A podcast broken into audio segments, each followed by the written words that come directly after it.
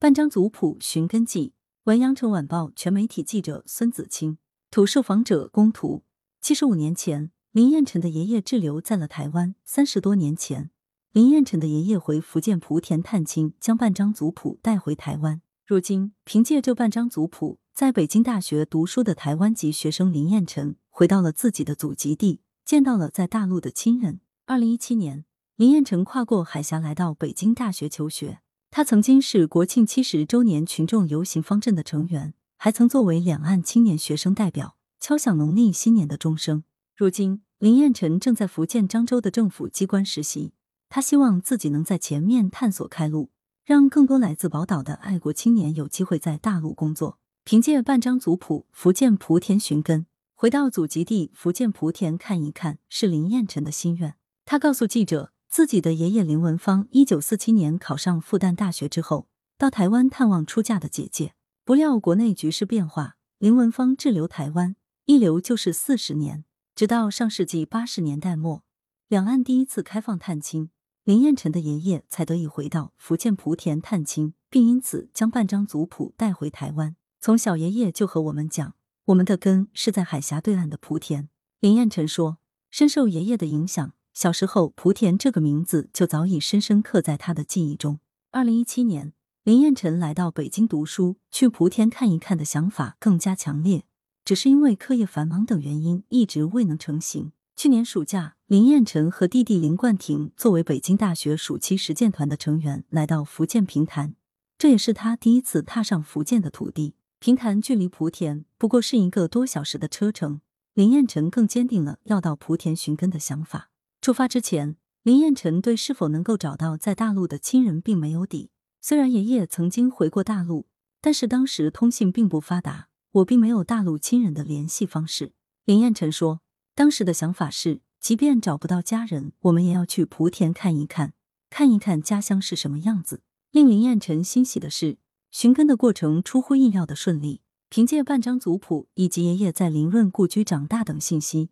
全国台联、福建省台联以及莆田当地台联用了不到一个小时就找到他在大陆的亲人。那是星期五的下午，第二天是周末，我们一早就坐车去了莆田。林彦辰说，一切的感觉都变得真实。林彦辰说，虽然一直知道在莆田有亲人，但都是听长辈们提及。来到莆田，见到了亲人，林彦辰感觉曾经听过的所有都变成了现实。站在先辈林润的故居前，林彦辰感慨万千。林润是明代的御史，敢于与严嵩、严世蕃这样的权臣斗争。他的故事激励着我，只要认准是对的，就要坚持下去，不畏惧斗争。在莆田，林彦辰有一种回家的温暖感。大陆的亲人都说，如果遇到什么困难，都可以联系他们。林彦辰说：“我和弟弟来到大陆读书学习这些年，以前遇到问题都只能找台湾那边的家人。我现在感觉家人们就在这里。”政府机关实习为后来者铺路。记者联系上林彦辰的时候，他正和弟弟林冠廷风尘仆仆赶到福建的漳州。作为北京大学例行计划福建漳州实践团的成员，他将在漳州市台港澳办进行为期一个月的实习。实际上，这已经不是林彦辰第一次在大陆政府机关实习。去年暑假，林彦辰就作为学校实践团的团长，在福建平潭综合试验区创新研究院台湾研究室实习工作。他和弟弟是实践团中唯二的两位，也是最早在大陆政府机构实习的台湾籍学生。平潭是对台工作先行先试的地区，在这里，林彦辰开展了系列涉台问题的调研工作，例如如何翻译台胞才能准确表达出其含义；台胞如果想在大陆购房，在大陆没有信用记录，应该如何贷款？林彦辰向记者分享着工作中的细节。今年在漳州实习，在林彦辰看来又是一个突破。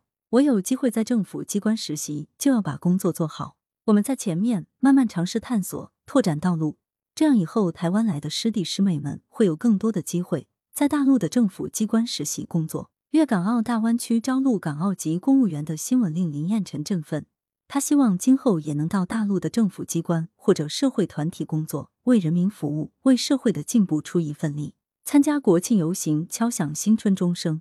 参加国庆七十周年的群众游行是林彦辰印象最为深刻的事。当时和大陆的同学们同吃同住同训练，虽然辛苦，但是感到骄傲，乐在其中。在国庆当天，站在天安门广场时，林彦辰心潮澎湃。我尽全力把中国当代青年的精神风貌展现出来。我们走群众方阵，不仅仅走给我们国内人看，而是走给全世界人看。每一秒都将成为历史的画面。在今年的春节，林彦辰还被推荐为两岸学生代表，敲响新年的钟声。当得知这个消息时，我还是有些忐忑的。作为台湾地区学生的代表，我感觉担子比较重。林彦辰回忆说：“尽力的表现好，不辜负期望。”敲钟的录制是在北京的大钟寺，那时的北京非常寒冷，气温已经降到零下。为了拍摄效果，参与拍摄时只能穿单薄的衣服。这一路就是从下午录到晚上，不知道录了多少条。一边发抖一边完成任务，林彦辰笑着谈论这段难忘的经历。在春节联欢晚会上看到自己敲钟的片段，还是挺开心的。林彦辰说：“春节是我们最开心、最开心的时候。”是两岸中国人都最重视的节日。看到敲钟的画面，我觉得做到了想要的效果。来源：羊城晚报羊城派，责编：付明图，谢小婉。